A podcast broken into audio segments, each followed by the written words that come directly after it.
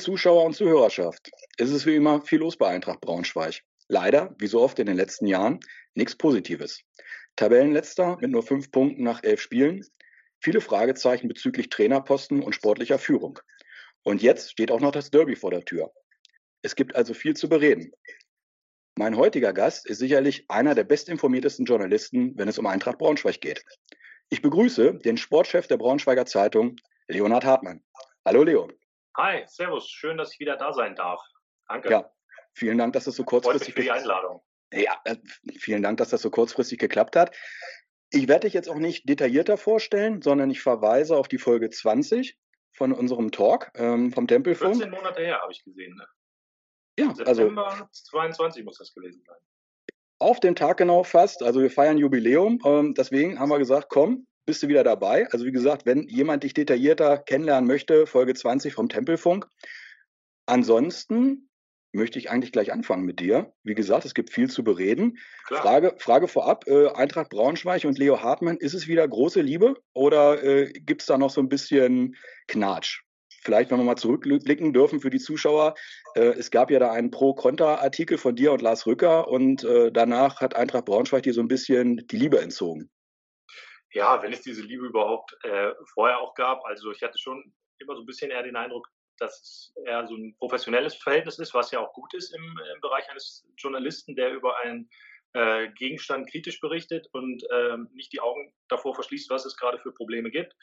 Ähm, ja, in dem Fall war es relativ abgefahren, fand ich. Das hatte ich in meiner Karriere in Häkchen, äh, das mache ich jetzt auch schon zehn Jahre, so auch noch nicht erlebt, dass äh, man so als Einzelperson in einem gemeinsamen Konstrukt, was ja ein Pro und Contra ist, herausgepickt wird und dann äh, so praktisch an die Wand genagelt wird. Ähm, aber die Reaktionen, die sehr schnell darauf kamen, auch vor allen Dingen in Social Media, ähm, die waren ja eher kontra Eintracht so. Also das war am Dienstagabend, weiß ich noch, und natürlich war ich erstmal, weil ich überhaupt keine Information darüber hatte, also es hat auch vorher keiner mit mir gesprochen, dass so etwas kommt, ähm, war ich erstmal so ein bisschen schon geschockt, weil du weißt ja nie, was passiert. So, ne? Du hast in jedem Verein, das betrifft jetzt nicht nur Eintracht, ähm, das ist ja jeder Club, du hast immer so ein paar Verstrahlte dabei, die dann sofort mal googeln und irgendwo wird schon meine Adresse zu finden sein. Und dann äh, hast du ein kleines Kind zu Hause und denkst dir, scheiße, ähm, das könnte auch überhand nehmen. Aber da kamen die ersten Reaktionen, die ich dann so gesehen habe und auch persönlich bekommen habe. Wir haben den Abend irgendwie, ich glaube, 70 Nachrichten oder so habe ich alleine über das Thema bekommen. Und das fand ich echt abgefahren und halt überwiegende Mehrheit war dann so, ja, das ist eine etwas dünnhäutige Reaktion der Eintracht.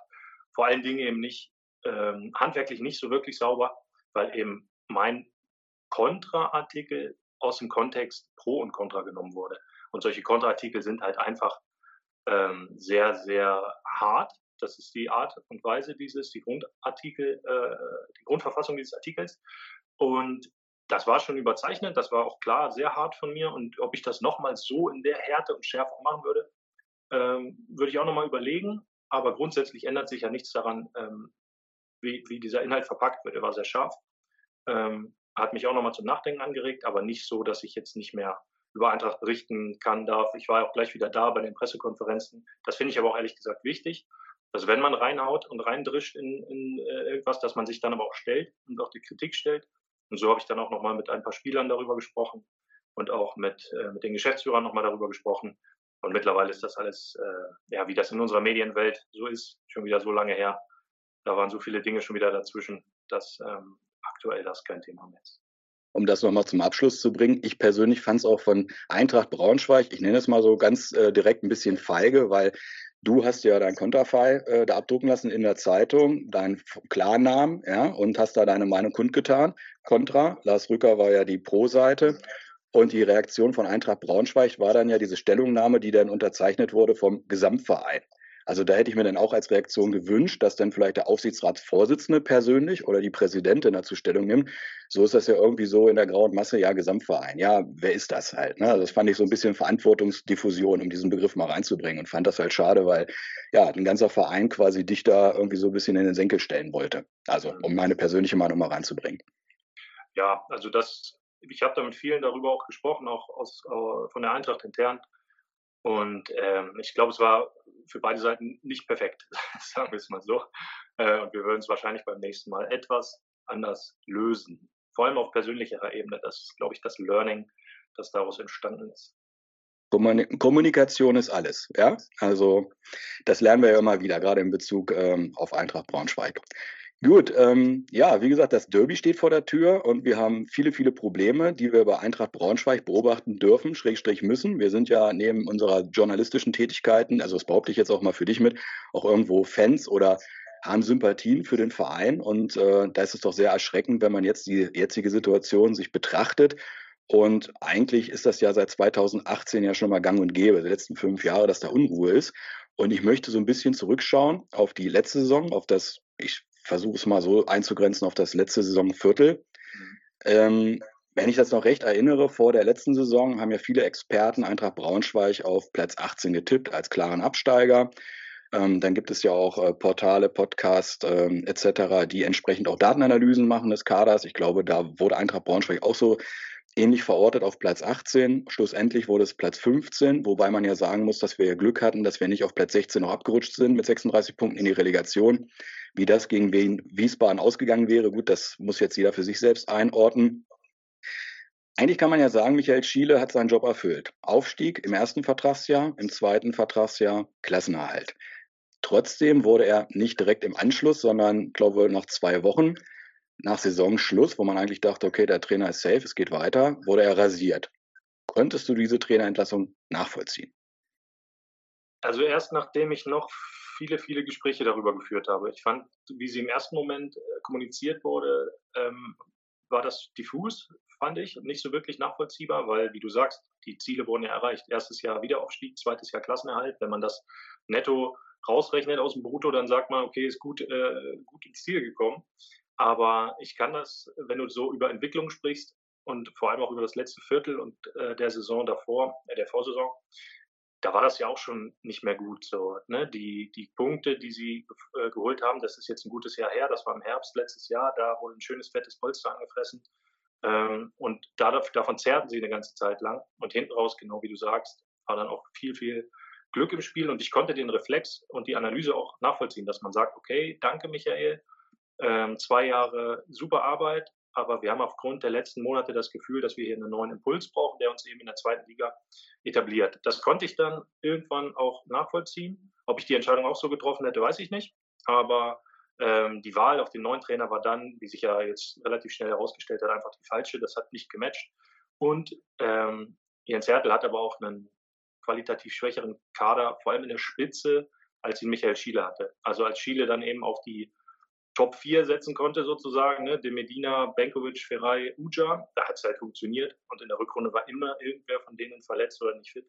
Und auch deswegen hat es halt nicht funktioniert. Und jetzt ist Uja verletzt, die anderen drei sind weg und nicht adäquat ersetzt. Von daher ähm, ist es jetzt kein allzu großes Wunder, dass es in dieser Saison schlechter läuft als in der letzten. Ja, also ich fand auch, eigentlich, wie du es sagtest, ich konnte es nachvollziehen, weil Michael Schiele gerade so im letzten Saisonviertel auch hypernervös wirkte. Also ich meine, ich kann das nachvollziehen. Ähm, du bist natürlich voll im Fokus, du hast den Druck etc. Aber er wirkte wirklich sehr angefasst und ich fand auch teilweise hat sich diese Nervosität auf die Mannschaft übertragen. Also ich fand schon, das konnte man irgendwo greifen. Und äh, ich fand zwar menschlich hat er da hingepasst. Ja, ich hatte auch ein, zwei äh, persönliche kurze Begegnungen mit Michael Schiele.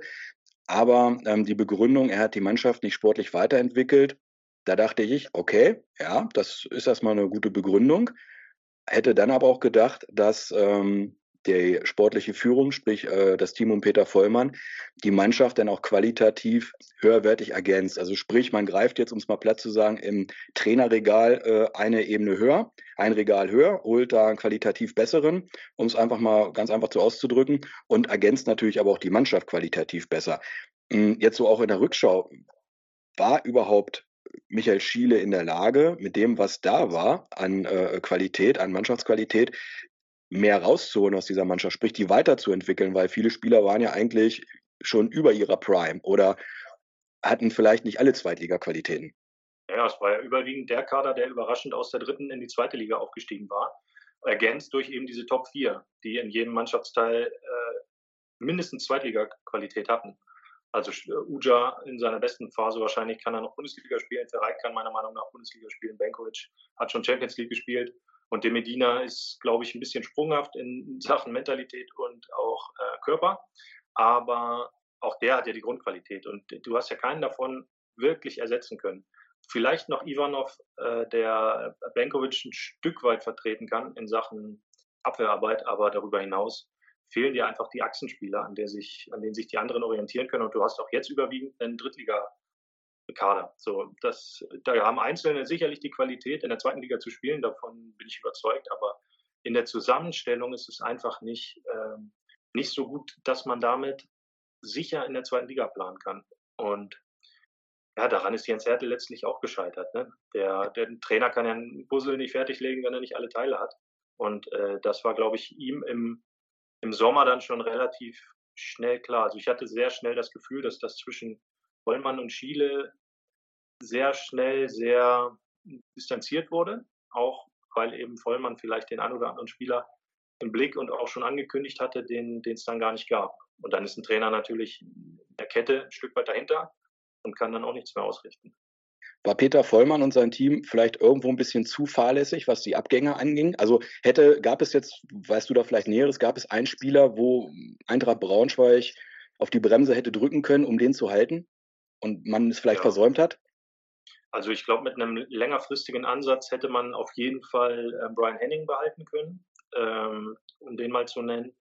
Äh, der wäre, glaube ich, so wie ich das aus Gesprächen auch aus seinem Umfeld dann nochmal erfahren habe, nach der Saison gerne geblieben, aber hatte halt nie das Gefühl, dass sich ernsthaft um ihn bemüht wird, vor allem nicht mit einer längerfristigen Perspektive. Ähm, und ich finde, bei so, so einer Personalie Henning ist es ja sogar fast egal, in welcher Liga du spielst. Also ja. den kannst du in der zweiten Liga immer als 12., 13. Mann gebrauchen, auch mal in der Startelf. Aktuell würde ich ihn sogar in der Startelf sehen, wenn er jetzt nicht Kreuzbandriss hätte. Wollte ich gerade sagen, ne? Ähm, in der dritten Liga ist er ja, gehört er ja zu Stammspielern. Also von daher, den kannst du in beiden Ligen einfach einsetzen als Kaderspieler. Und das hatte ich, fand ich ein bisschen fahrlässig, wie du sagst, ja. Auch weil der nicht ersetzt wurde so wirklich. Und ähm, Lauberbach am Ende, finde ich auch, fehlt. Also fehlt einfach ähm, mit all seinen Qualitäten. Er hat jetzt nicht für die vielen Tore und Vorlagen gesorgt, aber einfach mit seiner. Er hat gekämpft. Genau, mit seiner ja. Büffelei da vorne. Er hat die äh, Gegner auch beschäftigt ohne Ende, hat Räume geschaffen für die vielen tieferen Läufe dann von so einem Kaufmann zum Beispiel. Aber ja, der aber hat ja einen guten Schritt gemacht. Ähm, bei ihm weiß ich aber nicht genau, ob er jetzt auch gerne geblieben wäre. Bei Henning ähm, weiß ich es ja.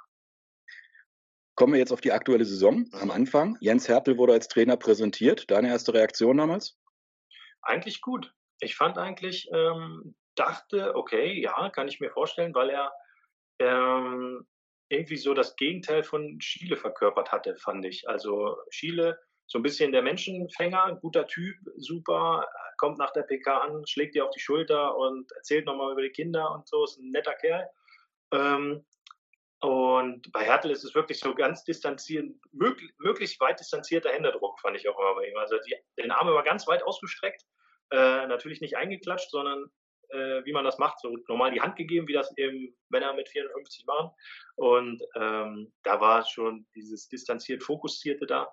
Ähm, aber es stellte sich dann eben schnell heraus, dass das hier nicht so richtig hinpasst. Also dass die Mannschaft ja. vielleicht eher jemanden gebraucht hätte, der, der ihn auch, der sie emotional mitnimmt, weil Eintracht eben so ein hochemotionaler Verein ist, der viele Schwankungen hat in der Amplitude, mal hoch, mal runter. Und wenn du dann jemanden hast, der ähm, der emotional so ein, so ein durchgehendes Blinken ist praktisch auf dem, Krankenhaus, dann ähm, funzt das einfach nicht so richtig zusammen.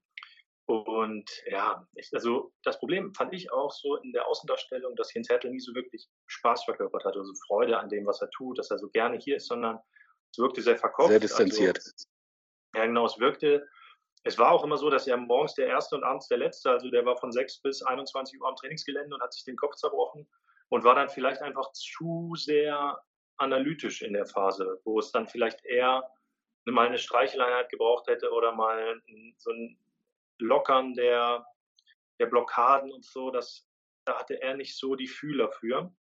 Ähm, und deswegen hat das auch nicht, äh, nicht gematcht. Und ähm, ja, dieser Auftritt in Elversberg vor zwei Wochen mittlerweile, das war ja ein, das Votum der Spieler Desaster. gegen den Trainer. Äh, na klar, voll, vollends Desaster und der Trainer hat ja danach letztlich dann auch um seine Papiere gebeten. Wenn er sagt, ähm, jemand anders, wenn es jemand anders besser machen kann, soll er es machen.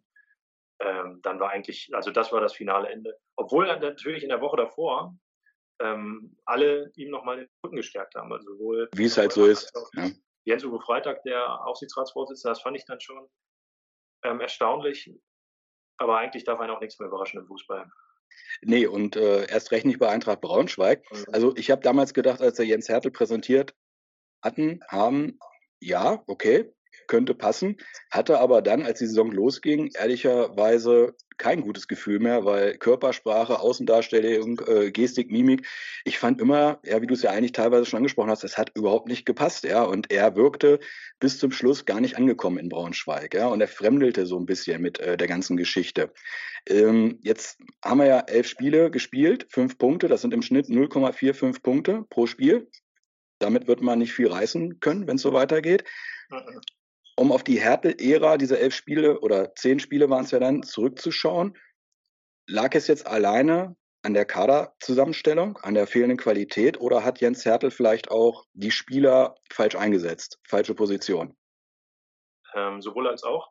Ähm, ich glaube, dass da ähm, taktische Fehler sicherlich auch passiert sind, dass er nicht so richtig aus dem, was er an Kadermaterial zur Verfügung geholt äh, gehabt hätte, hat er nicht das Maximum herausgeholt einfach ähm, offensichtlichere Sachen, so ein Griesbeck in der, in der Kette hinten, dann so ein Krüger auf Außen, äh, Chaliskana ganz vorne, das hat alles nicht so funktioniert, wenn man nur mal rein über die Positionen spricht. Aber ich glaube auch, vor allen Dingen hat er die Mannschaft nicht für sich gewinnen können, weil er wohl extrem auch über Druck gekommen ist und über ähm, Fehleranalyse und über klare Ansprachen und über Härte. Und das kann ja nicht immer jeder gleich gut ab. So, und dann ähm, gerade eine Mannschaft, die auch im letzten Moment nur den Klassenerhalt geschafft hat, die sowieso ihre weit, also die Spieler wissen ja auch, dass sie ihre besten Spieler verloren haben ähm, und sehen ja auch im Training, dass das wahrscheinlich in dieser Saison noch ein Stück schwieriger wird als in der letzten, in der es schon an der Klippe war. Also von daher ähm, hätte es da, glaube ich, einen anderen Ansatz gebraucht als Trainer. Ich fand ja den jetzt zu Fitzner schon gut, emotional gut und auch um die ganze Geschichte ein bisschen zu lockern und da ein bisschen mehr Spaß reinzubekommen und weil ohne funktioniert es halt auch nicht. Ne? Du, egal wie, wie schlecht es da irgendwie läuft, du brauchst immer so ein bisschen Witz, Charme, Distanzierung auch dazu, ne? damit du nicht immer nur in diesem Sumpf da unten drin steckst. Aber ja, und sonst verkaufst du dich und verbeißt dich halt rein und kommst, trittst in den Treibsand und trittst immer tiefer und dann weißt du ja, was passiert. Also, ist, das, ist das sogenannte Spielermaterial, um den Begriff mal zu nehmen, ähm, ja, überhaupt entwicklungsfähig. Also das, was Peter Vollmann vor der Saison auch gefordert hat oder Schiele vorgeworfen hat, er hat die Mannschaft nicht weiterentwickelt. Stand jetzt haben wir ja eine Mannschaft oder einen Kader, wo wir sagen, also qualitativ passt das nicht für die zweite Liga. Aber haben die einzelnen Spieler denn Entwicklungspotenzial oder ist das, was man bis jetzt hier so ja, gesehen hat, äh, vorgeführt bekommen hat, ist das das Maximum? Gute Frage. Einzelne auf jeden Fall. Also wenn ich auf jeden Fall noch eine Liga höher sehe, ist der Torwart von Torben Hoffmann. Ja. Der ist, äh, hat, glaube ich, also was heißt, glaube ich, bin überzeugt, Bundesliga-Qualität, kann dort bei einem, also würde ich sogar sagen, sofort bei einem äh, Team aus der unteren Hälfte im Tor stehen. Ich glaube, also der ist einfach fehlerlos, der hält jetzt noch nicht die Unhaltbaren, das kann noch kommen. Weil so sicher, Flanken, spielerisch gut, also wenn sie den nicht hätten, boah, würde ich gar nicht wissen wollen, wo sie jetzt stehen würden. Und dann so einzelne Spieler. Tiefer geht's ja nicht. ja, Okay, ja, wo du recht hast. Ähm, und einzelne Spieler finde ich dann schon interessant. So den Sané, der jetzt mal reinkam gegen Düsseldorf, äh, gute Ansätze gezeigt. Der Armin hat schon gute Ansätze gezeigt. Ähm, aber auch auf den Kernpositionen ist mir da zu wenig Stabilität und eben auch Entwicklungsfähigkeit, weil du hast auch eine, du hast praktisch nur erfahrene Verteidiger. Die sind alle, ich glaube, 27 plus. Ob du da noch einen riesigen Entwicklungsschritt machst, weiß ich nicht. Defensives Mittelfeld hast du mit Griesbeck, Krause und Nicolau auch drei Leute, 30 plus, wo auch nicht mehr der große Schritt nach vorne kommen wird.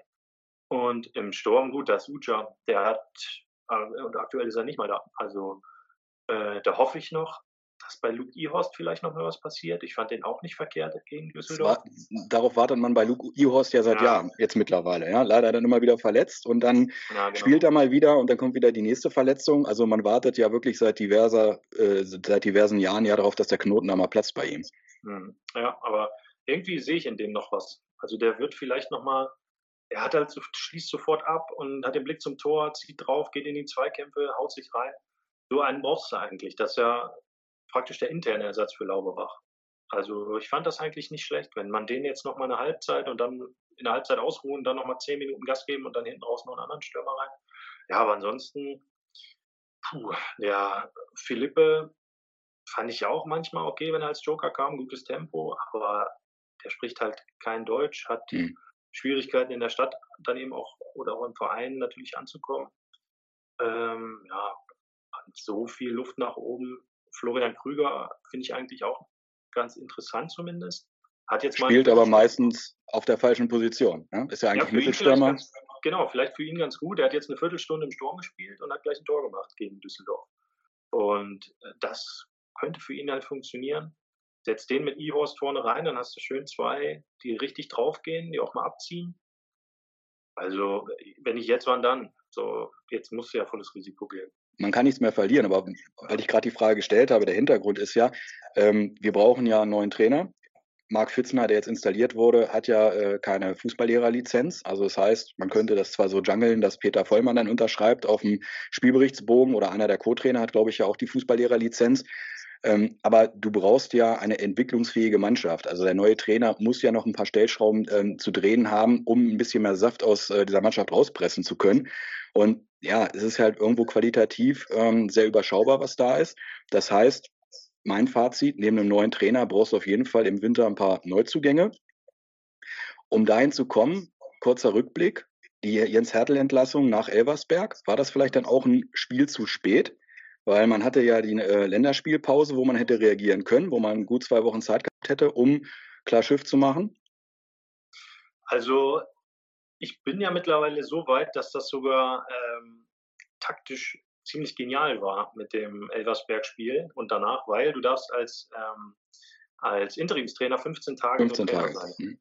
Und hätte man das vor der Länderspielpause gemacht und Fitzner dann installiert, dann wäre ähm, das Derby gegen Hannover womöglich Pflicht, das neue erste Spiel des neuen Trainers geworden. So, und dann stellst du dich als neuer Trainer hin, keine Ahnung, wer es wird, fährst nach Hannover, hast gute Hoffnung und kriegst, was ja passieren könnte, 0-5 dann bist du als neuer Trainer natürlich direkt verbrannt. So hast du, bist du immer assoziiert mit diesem Drama, mit diesem unglaublichen Druck, der dann danach noch kommt. Also von daher ähm, finde ich, deute ich mir das so und äh, sehe es als ziemlich geniale Schachzug. du meinst, ich, ich glaube immer noch an das Gute im Menschen, weißt du? Du meinst, das war der Weitblick der Verantwortlichen von Eintracht Braunschweig? Ja, ja, klar, natürlich. Ja, ja, das. Was denn, was denn sonst? Es wirkt ähm, auch logisch, ja. Jetzt äh, schließt sich der Kreis. Ja, also dieses Hannover-Spiel ist halt meiner Meinung nach, und ich hoffe, das nehmen jetzt nicht viele Leute äh, übel, aber ich glaube, es ist fast schon das egalste Derby seit Jahren, weil du als Eintracht Braunschweig einfach langfristig schauen musst. Jetzt liegst einfach am Boden in Trümmern und jetzt kannst du alles mal zusammenkehren, kannst äh, schauen, an welchen Stellschrauben du drehen musst. Gar nicht mal nur Kader, gar nicht mal nur Trainer, nicht immer nur von, von äh, Pflaster zu Pflaster und von äh, ein Loch stopfen hier, ein Loch stopfen da, sondern einfach mal wirklich einen Moment Ruhe reinbekommen und sagen, okay, wir lassen diesen Verein jetzt von innen heilen, bauen uns Protagonisten auf, die ähm, Identifikation stiften, die Nähe stiften, die die Fans auch wieder emotional zurückholen zur Mannschaft und die dann wahrscheinlich vielleicht absteigen.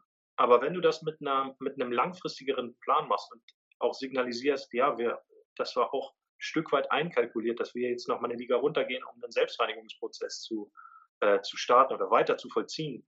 Und dann setzt du viel mehr auf Leute auf allen anderen, auf allen Positionen, die sehr ähm, ja, nahbar sind, die einfach auch Vertrauen erwecken und die die Leute eben wieder begeistern können für Eintracht.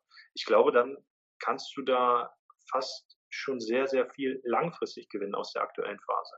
Ja, aber Leo, jetzt mal ganz ehrlich, meinst du denn wirklich, dass äh, dieser Weitblick oder dieser Plan bei Eintracht Braunschweig vorhanden ist? Also ich gebe dir ja recht, mit Marc äh, Fitzner, mit Fitze eine Legende äh, zurückgeholt. Er war ja auch Co-Trainer, deswegen war das ja auch irgendwo logisch. Er kennt die Mannschaft, er wurde dann den Montag nach Elversberg installiert als Interimstrainer. Dann wurde Eisenermin zurückgeholt und das gab ja, man hat ja gemerkt, es gab dann ja schon wirklich in der Woche vor Düsseldorf, vor dem Heimspiel eine Euphorie. Mhm. Wenn man dann noch gesagt hätte, ab Freitagabend gibt's äh, Wolters für äh, eine Mark, dann hätte eigentlich die Vereinsführung bis Ende der Saison Ruhe gehabt. Aber das war ja schön zu sehen, dass man Euphorie entfachen kann, wenn man ähm, die, die richtigen Namen, äh, Legenden da zurückholt. Leider am Freitagabend dann beim Heimspiel in Düsseldorf wurde schnell der Stecker gezogen aufgrund der Klatsche. Und wenn man mal schaut, ich weiß jetzt nicht, wo Eintracht Braunschweig hin will, weil es reicht ja jetzt nicht, man, du hast es gesagt, die richtigen Leute und ähm, vielleicht einen Abstieg in Kauf nehmen, Selbstheilungsprozesse, aber wie gesagt, da braucht man ja einen Plan für. Und ich sehe ja jetzt noch nicht mal einen Plan. Äh, man braucht einen neuen Trainer. Man braucht sicherlich, ähm, Peter Vollmann ist äh, hart angeschossen, ja, es äh, kursieren die Gerüchte, sein Abgang wäre schon beschlossene Sache angeblich. Da braucht man dann auch einen neuen Mann. Ähm, und einen langfristigen Plan. Äh, die Präsidentin ist äh, sehr äh, in die Schusslinie geraten bei den Fans, wenn man Social Media ähm, sich mal so die Kommentare mal anschaut. Und äh, ja, mir fehlt da so ein bisschen der Plan und äh, die rote Linie. Und ich finde, Stallgeruch ist toll. Ja, dass man so die Leute zurückholt. Zum Beispiel Ken Reichel kandidiert ja, kommen wir nachher nochmal zu, bei der Jahreshauptversammlung als Vizepräsident. Du hast einen Benjamin Kessel, der, wo das Gerücht ist, ja, äh, Vollmann-Nachfolger. Äh, du hast einen Dennis Kruppeke ähm, beim Verein und, und, und. Aber du brauchst doch meiner Meinung nach in diesem Verein auch jemanden von außen mit sportlicher Kompetenz und mit wirtschaftlicher Kompetenz. Und äh, auch jemand, der sich so ein bisschen äh, ja, seine Beulen und Kratzer auch mal woanders abgeholt hat. Und das fehlt doch in diesem Verein. Erstmal. Plus, also das Personal fehlt und der Plan fehlt. Oder sehe ich das jetzt zu schwarz? Ähm, nee, ist schon äh, gut analysiert, aber ich glaube, es gibt diesen Plan, nur äh, er ist aktuell ein interner Plan und ich weiß nicht, ob der schon ganz fertig ist und sozusagen bereit für die Augen der Öffentlichkeit. Ähm, also es wäre ja fahrlässig, wenn es diesen Plan nicht geben würde. Sind wir mal ehrlich. Es kann ja, das kann ja nicht sein. Das ist, äh, das ist wirklich nur dieses ähm, Fahren im, in der Nebelwand ist und äh, gucken, was, was kommt in 20 Metern. Es muss ja eine Planung geben. Und äh, soweit ich weiß, gibt es hier auch nur, ähm, da fehlen einfach noch ein paar kleine Dinge, die dann da noch, noch mit reinspielen müssen, äh, bis das dann auch wirklich rauskommt. Vielleicht ist auch jetzt aktuell nicht der richtige Moment dafür, weiß ich nicht ganz genau, aber diesen Plan, ähm, den soll es geben. Ähm, und Personal, ja, spannend auf jeden Fall. Ich, äh, du hast es angesprochen, die äh, JHV, da kann ja auch über, ähm, über jetzt eine Derby-Niederlage nochmal mehr Druck reinkommen in die ganze Geschichte. Ich bin mir ziemlich sicher, wie du es auch gesagt hast, dass bei Peter Vollmann gar nicht mehr die Frage ist, ob er entlassen wird, sondern nur noch wann. Und dass man praktisch es so eine kleine politische Schachfigur auch in dem Fall sein könnte, um, um, in Häkchen den Mob ein bisschen zu befrieden vor der Jahreshauptversammlung und zu sagen, seht ihr, wir, wir handeln doch und ähm, schmeißen jetzt den raus, der sowieso äh, für alles Schlechte hier verantwortlich ist. Andererseits, glaube ich, zögert da auch der ein oder andere Verantwortliche, weil ja, wenn Peter Vollmann erstmal weg ist aus dem Schaufenster, äh, aus dem Scheinwerferlicht. Gibt es keinen schwarzen Peter mehr. Dann gibt es den schwarzen Peter nicht mehr. Und dann wird mal der Scheinwerfer woanders noch hingedreht und geguckt, hey, was habt ihr eigentlich die letzten Jahre gemacht? Äh, dahinter. Aufsichtsrat, Präsidium, andere Geschäftsführung. Also er ist ja auch ein, ein Stück weit ein, ein Prellbock, so, der alles, vieles abfängt und das auch immer macht. Das darf man ihm oder kann man ihm nicht vorwerfen. Der stellt sich immer. Fernsehen uns, wenn wir anrufen, der geht immer ran oder meldet sich zurück. Von daher ähm, erklärt sich. Ob man jetzt mit den Erklärungen was anfangen kann, ist eine andere Sache. Aber er versteckt sich nicht und er hält vieles vom Verein ab. Und vielleicht ist auch deshalb ein bisschen das Zögern da, ihn zu, zu äh, entlassen oder freizustellen. A, weil dann eben andere in die Verantwortung rücken und B, weil du dann halt den Dritten auf der Payroll hast, dem du äh, Freistellungsgeld zahlen musst. Dann hast du Härte, Schiele, Vollmann, da bist du mal schnell bei 85.000, 90.000 Euro im Monat, die du abdrücken musst an Leute, die nicht mehr für dich arbeiten. Du bist bei einer Million im Jahr und das für einen, bei einem Verein wie Eintracht äh, ist, das schon, ist das schon eine heftige Summe. Also neben dem Plan, der da vorhanden sein soll, bei Eintracht Braunschweig, den ich bezweifle, ist das große Problem ja auch äh, der Zeitpunkt. Also wir haben jetzt elf Spiele gespielt. Das heißt, bis zur Winterpause sind es halt noch zu viele Spiele, um diese ganze Geschichte irgendwie in die Winterpause zu ziehen und dann zu sagen, da haben wir Zeit, da können wir Entscheidungen treffen. Weil eigentlich müsste es ja jetzt so sein, du müsstest Peter Vollmann jetzt entlassen, einen neuen Geschäftsführer Sport installieren, der dann einen entsprechenden Trainer holt, weil andersrum wäre es ja bescheuert. Also wenn jetzt Vollmann jetzt noch den neuen Trainer holen würde, dann würde man Vollmann entlassen, dann kommt ein neuer Geschäftsführer Sport, der vielleicht äh, mit dem Trainer ja gar nichts anzufangen weiß, dann äh, hat man sich ja wieder äh, komplett ein Eigentor geschossen. Oder vielleicht Peter Vollmann im Winter noch Neuzugänge akquirieren lässt. Äh, wobei das wird ja auch schwierig, weil die Kadergröße ist ja mittlerweile auf 31 angewachsen. Da sind ja mindestens fünf, sechs Leute. Also Braunschweig muss ja erstmal Spieler verkaufen.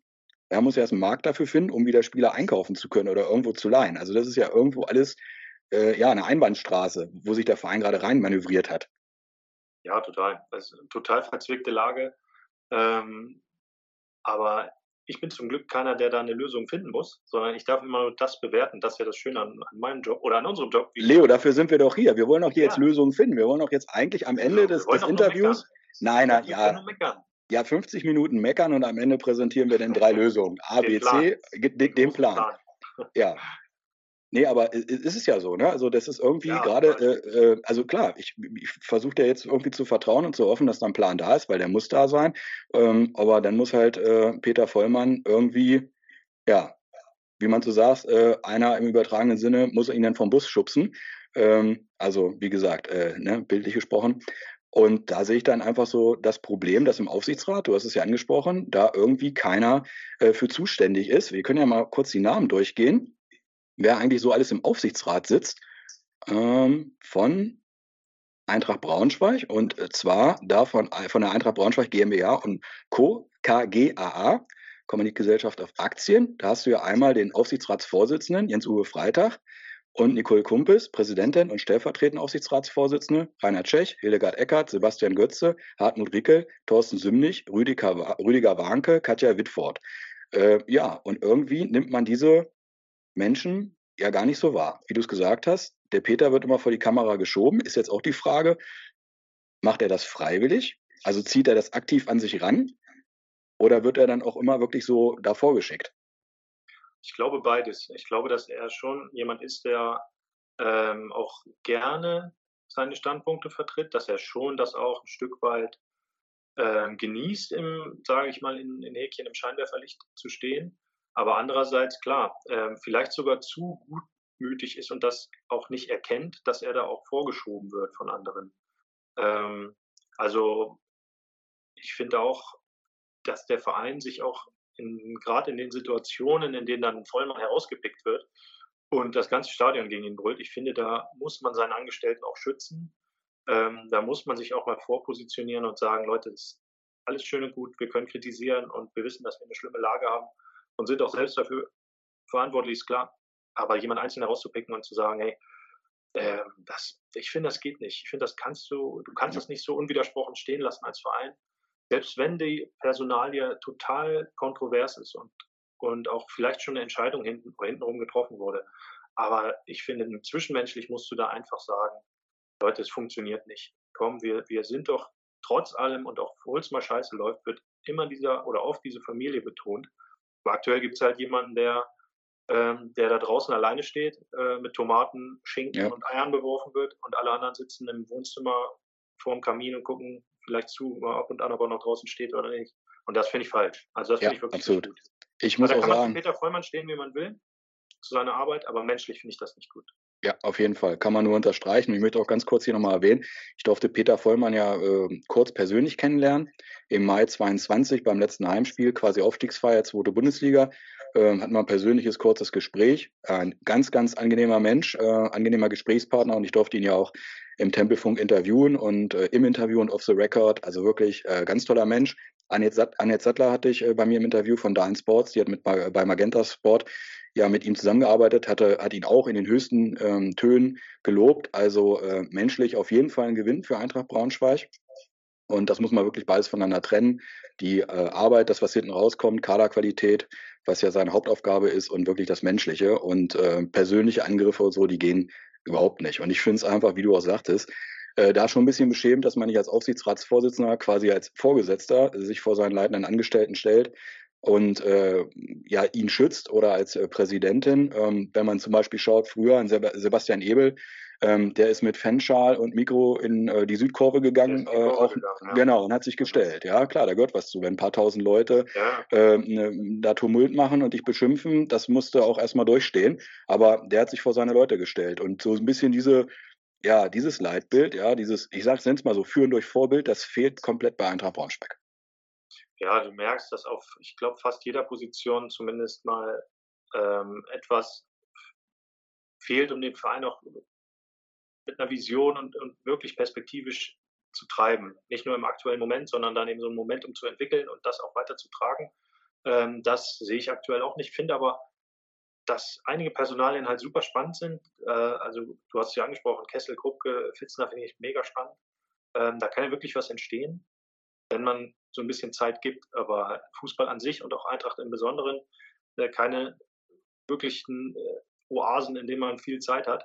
Aber ich würde es mir für diesen Verein mal wünschen, damit, damit irgendwie auch wieder was zusammenwachsen kann. Wirklich was zusammenwachsen kann. Nicht nur im Verein, sondern auch wieder mit den, mit den Fans. Wo man ja auch sagen muss, die sind ja auch total ähm, positiv noch. Also dafür, dass die sportliche Lage wirklich, die leiden ja, guckt seit praktisch März, das sind auch schon wieder zehn, äh, sieben Monate, ähm, acht Monate sogar mittlerweile. Und dafür ist es verhältnismäßig ruhig, finde ich, und auch vor allen Dingen noch zusammen. Aber es könnte noch so viel mehr sein. Und da bin ich echt mal gespannt, wie der Club das, äh, das hinbekommt. Was meinst du denn, sind die nächsten Schritte von Eintracht Braunschweig? Kommt jetzt erstmal ein Trainer, kommt neuer äh, Geschäftsführer Sport und wer könnte es sein? Tja, also es kommt jetzt ein neuer Trainer, das äh, einfach weil er kommen muss. So, ähm, nächste Woche stellen sie einen neuen Trainer vor. Ich hatte zumindest mal so ein bisschen rumgehört, ähm, dass der Dimitrios Kramotzis abgesagt haben soll, dass der Robert Klaus, äh, ex-Nürnberg, auch ein Kandidat abgesagt. sein soll. Ähm, und dass aber auch zumindest ein Kandidat sein soll, Luke Holz. Er ist luxemburgischer Nationaltrainer schon seit vielen Jahren, macht da wohl eine gute Arbeit und ist, äh, spricht auch Deutsch. Ähm, aber wenn ich das, so wie ich es richtig verstanden habe, ist er jetzt nicht die Top-Priorität. Also irgendjemand scheint da noch zu sein, vielleicht ähm, aber da komme ich jetzt ins, äh, ins, ins äh, Träumen oder ins Grübeln. Aber alle drei Namen, die ich jetzt genannt habe, die waren halt recherchiert, da steckte was hinter. Ähm, aber wenn ich jetzt ähm, sagen würde, Uwe Koschinat oder so etwas, das wäre einfach nur ein Gefühl, aber nichts, wofür ich eine Substanz habe, eine journalistische. Aber okay.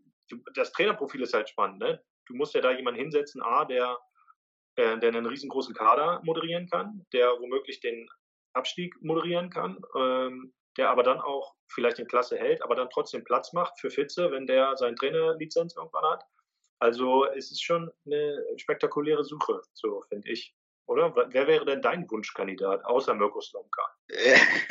Hansi, Hansi Flick wäre frei. Du, ich, ich sage ganz ehrlich, ich ähm, habe da eigentlich gar keinen Favoriten, habe mich damit auch weiter nicht beschäftigt, sondern ich glaube einfach, wir hatten es ja auch äh, wirklich thematisiert gerade, dass bei Eintracht Braunschweig so eine große Baustelle da ist. Da muss wirklich mal jetzt durchgekehrt werden äh, ist, und es braucht einfach Kompetenz. Und ähm, was ich schön finden würde, vielleicht so einen Typen wie André Schubert, da wieder zu installieren. Wird natürlich nicht gemacht, weil ähm, der hat sich natürlich überall seine Freunde da wohl gemacht äh, bei Eintracht Braunschweig. Aber der Typ hat äh, klare Vorstellungen, ja, der geht seinen Weg, egal was links und rechts ist. Und er hat eine sportliche Kompetenz und er hat auch ein Netzwerk. Ja, ich will noch mal dran erinnern, äh, Winterpause 18, 19, wo er natürlich aufgrund seines Netzwerkes, äh, wo wir ja gar keinen Sportdirektor hatten, die entscheidenden Spieler mal rangeholt hat und dafür auch gesorgt hat mit dieser riesigen Aufholjagd, dass Eintracht Braunschweig im bezahlten Fußball geblieben ist. Und so eine Leute brauchst du. So, so ein Typ wie André Schubert. Äh, Kompetenz und, und dann am besten ja, und, und, dann am besten musst du noch einholen. Äh, ja, Axel Ditzinger ist ja immer der Name, der immer so ein bisschen ähm, ja, durch, die, durch die Hallen in Braunschweig äh, äh, schallt.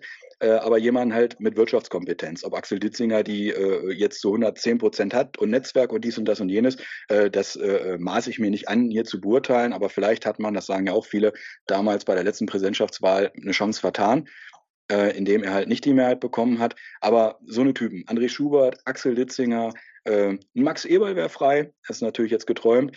Äh, du, du, musst, du musst Leute von außen holen. Das ist meine komplette Überzeugung. Ich finde es gut, Stallgeruch, die ganzen Namen haben wir aufgezählt. Das sind auch, ich habe ja, durfte in dem Talk ja auch viele offizielle und ehemalige Spieler hm, von Eintracht Braunschweig schon interviewen. Vielen Dank dafür auch nochmal.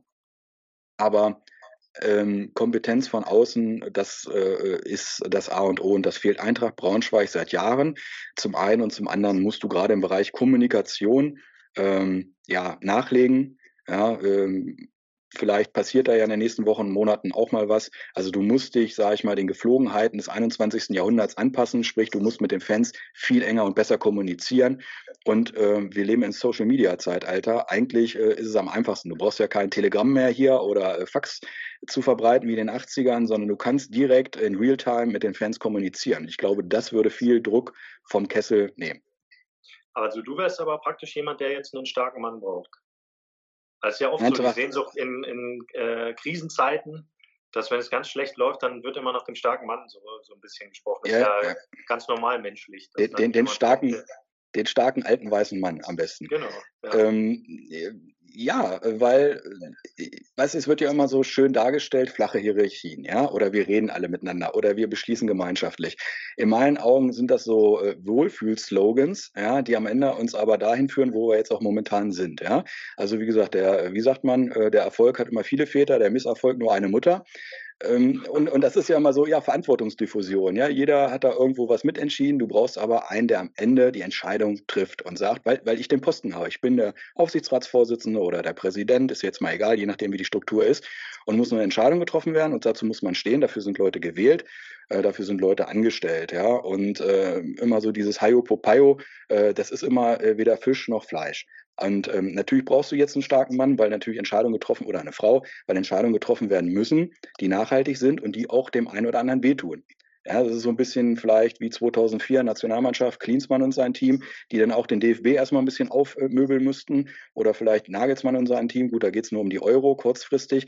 Aber du musst alte Strukturen aufbrechen. Ja, man sagt ja immer so schön, dieser Braunschweiger Klüngel kann ich jetzt nicht so hundertprozentig beurteilen, weil ich lebe nicht in Braunschweig, aber man beobachtet von außen, ähm, und so eine Leute, ich sage ja nicht, äh, ein André Schubert muss es sein, ja, ich sage so ein Typ, ja, mit, mit, äh, mit einer klaren Vorstellung, äh, mit einem klaren Plan und du darfst dich halt nicht von irgendwen abbringen lassen, weil zum Beispiel, vielleicht darauf nochmal zu kommen, ist ja die Frage, äh, war jede Entscheidung, jeder Transfer, jeder Abgang, jede Trainerentscheidung von Peter Vollmann seine Entscheidung schlussendlich oder hat da vielleicht der Aufsichtsrat ein bisschen falsch souffliert? Also bei ähm, Michael Schiedes Entlassung ist es verbrieft, dass der Aufsichtsrat da federführend ähm, die Finger im Spiel hatte. Dass das eher ein Auftrag an Peter Vollmann war, ähm, den zu entlassen. Also freizustellen in dem Fall. Also klar, da werden auch Entscheidungen getroffen und ähm, selbst wenn, wenn ich jetzt da ein bisschen näher dran bin an der ganzen Geschichte, komme auch ich noch nicht so ganz dahinter, wer wie wo verstrickt ist und ähm, welche Entscheidungen wo dahinter stecken. Also da gibt es immer viele Gerüchte und vieles davon ist auch haltlos und er erweist sich dann als Quatsch. Aber ähm, ja, es ist wirklich auf jeder Ebene spannend. Du hast die Präsidentschaftswahl ja auch schon angesprochen, äh, beziehungsweise die Jahreshauptversammlung. Und ich kann auch über Nicole Kumpels nicht viel, nicht viel Schlechtes sagen. Und ich kann das auch nicht so wirklich nachvollziehen, ähm, die, äh, die ja, populistische Kritik, die dann oft an ihr, an sie kommt.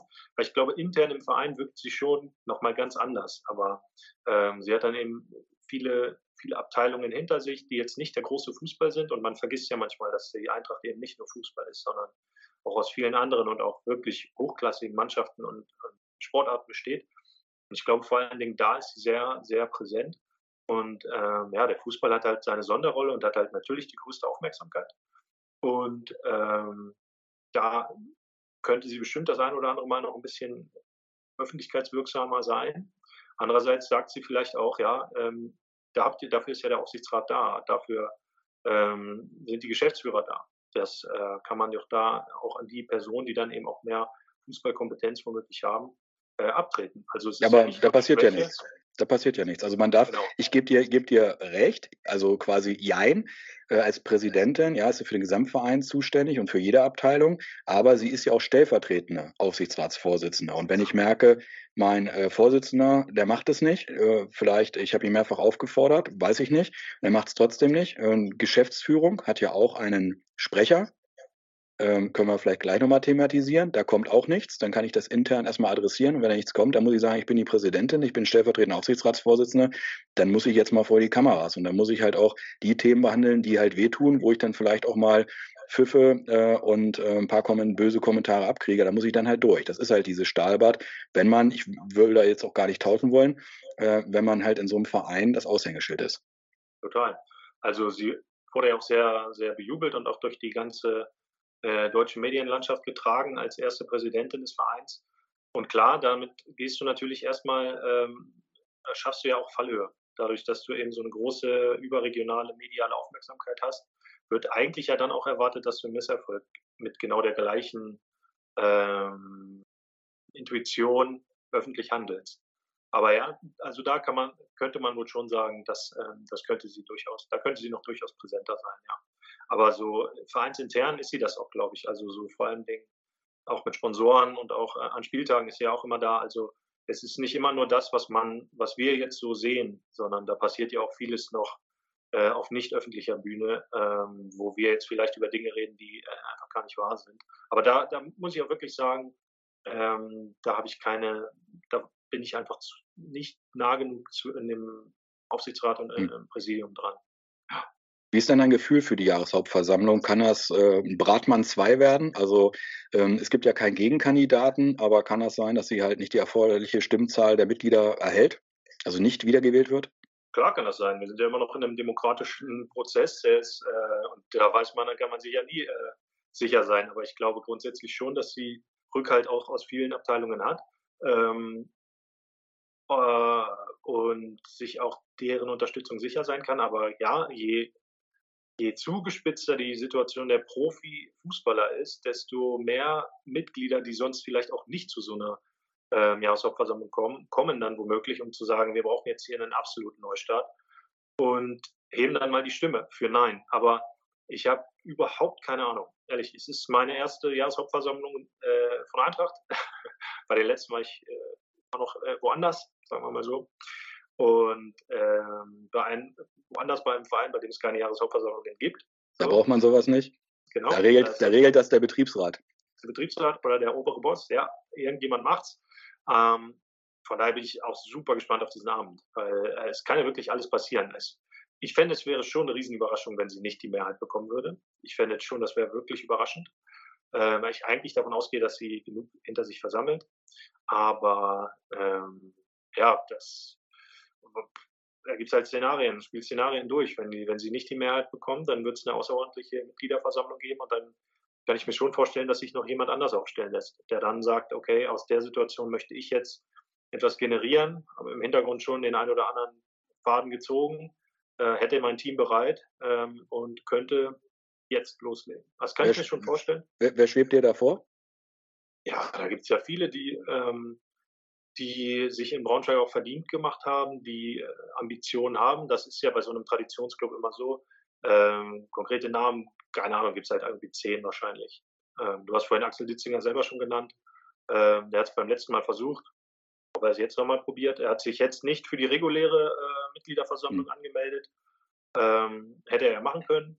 Vielleicht wollte er aber auch nicht nochmal in so eine Kampfkandidatur rein, weil das ja vielleicht auch beide Kandidaten ein Stück weit beschädigt und sowieso in so einer Phase in der es schwierig ist, noch für mehr Spaltung sorgt, Team A oder Team B. Ähm, das weiß ich nicht, aber äh, ich kann mir auch durchaus vorstellen, dass noch ganz andere auf die Idee kommen, dann ihren Hut in den Ring zu werfen und dann schauen wir mal, wer, wie wir hier ins nächste Jahr gehen. Also äh, ich finde es, ich habe es schon mal gesagt, vielleicht auch schon zweimal, aber ich sage es auch noch zum dritten Mal, ist super spannend. werde Mitglied bei Eintracht Braunschweig, dann kann man mit abstimmen. Und das ist halt ja das Schwierige an der Sache. Ich meine, das ist das Schöne, Demokratie, aber es stimmen ja jetzt nicht alle Fans ab, sondern halt wirklich Mitglieder von Eintracht Braunschweig.